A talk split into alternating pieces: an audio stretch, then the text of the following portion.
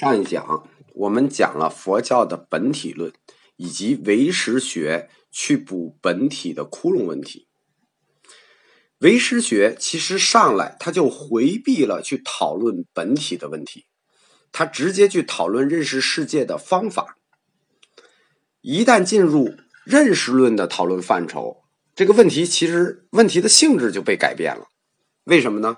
因为一进入认识论。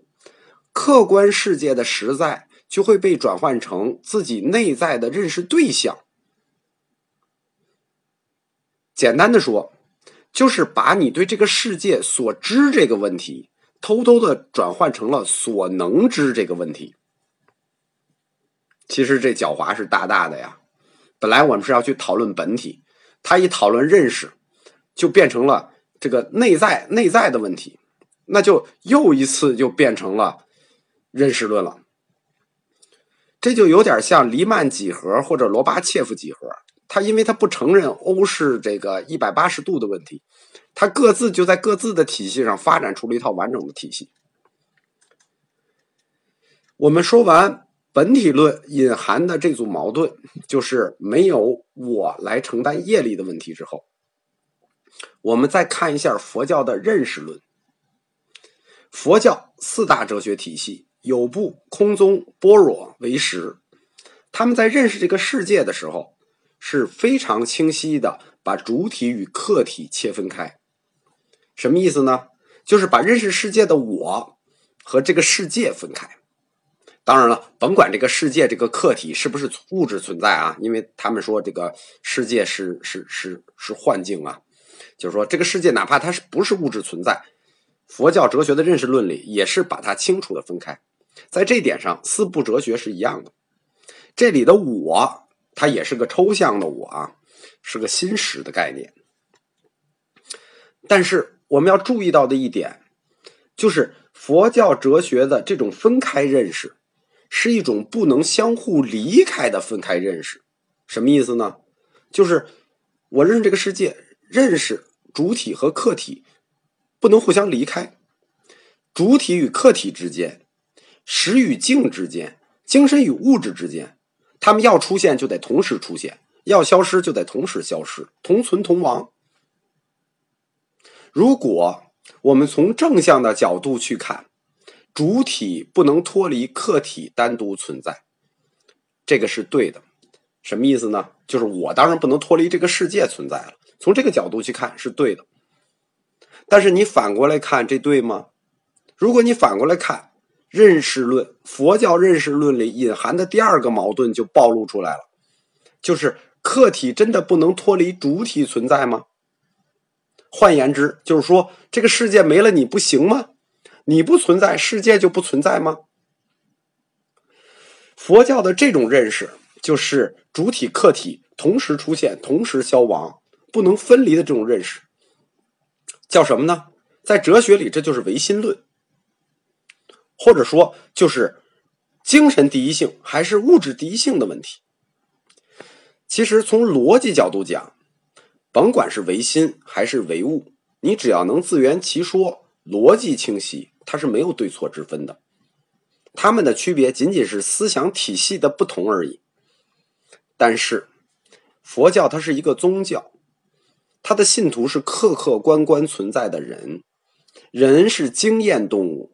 他没有那么高的理解能力，生活的物质世界，你非要去彻底否定它，说你看见的世界是幻境，就算你的理论没问题，这个实际操作它也有难度。所以，在佛教对世界的这个认识论上，或者说关于这个世界是不是没了你不行的问题上，佛教哲学是硬着头皮回答的：yes。没你不行，没你就没这个世界。其实，这个回答是有特别积极的意义存在的。为什么呢？它隐含的就是人的思想可以决定一切这个概念。这个世界没你不行，有你存在才有世界存在。所以。人可以决定一切，这个概念就出现在佛教哲学的认识论里了。而没你不行这一点，它也直接会影响到佛教哲学的方法论。什么意思？就是人能改造世界的能力。这就是为什么人可以去行菩萨行，可以普度众生的原因。人有改造世界的能力，这一点佛教要比其他宗教都积极的多。般若哲学或者说大乘中观，其实在本质上就是为了调和这个没你不行的世界这个矛盾而诞生的。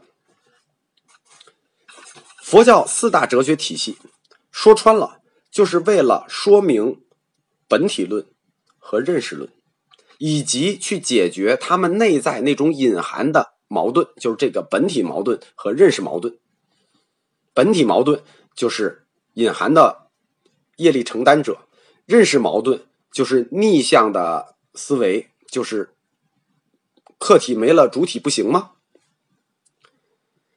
解决这些矛盾的终极目的是什么呢？是因为佛教作为一个宗教。它必须有独特的方法论去服务，而谈到佛教的方法论，几乎都会导向它的宗教的神学命题，涉及的就是它的宗教实践、它的价值观、它的伦理观。佛教作为一个宗教，它的神学命题也是建立在四个字上的，这四个字就是业力不失。而佛教的质疑者。主要质疑的都是佛教的神学部分，但是他们往往忽视了作为佛教神学的这一基础命题的巨大价值，就是这个“业力不失”四个字的巨大价值。业力不失，它隐含在背后的命题是什么呢？是人有选择的自由，因为果是由因造的，人因为可以去选择因，而能追求不同的果。所以，业力不失隐含的就是人类自由的选择。所以，大家要记住，自由最重要的组成部分就是要有选择的自由。那么，在认识论上，这个世界已经没有你不行了；在方法论上，你又有了选择的自由。我曾多次提到过梁启超先生的命题，就是以大智慧追求人生的大自由。现在大家彻底懂了吧？我就把佛教哲学到底要讲什么给大家介绍到这里。下一讲我们就开始按顺序给大家讲佛教世界的构成，以及在这个世界里人类的自我认识。